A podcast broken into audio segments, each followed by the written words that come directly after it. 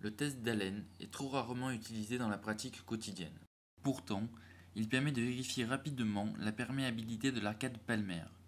Autrement dit, il permet de confirmer que l'artère cubitale continuera bien à vasculariser l'ensemble de la main en cas de lésion de l'artère radiale.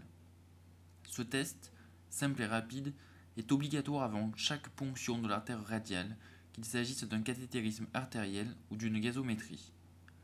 On demande tout d'abord au patient de placer son bras à la verticale et de serrer le poing afin de chasser le sang de sa main.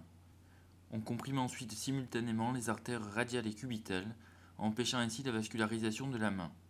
Il suffit enfin de relâcher le point de compression cubital. La main, pâle car vidée de son sang, se recolore normalement en moins de 5 secondes. Dans le cas contraire, la ponction artérielle sera réalisée sur un autre site.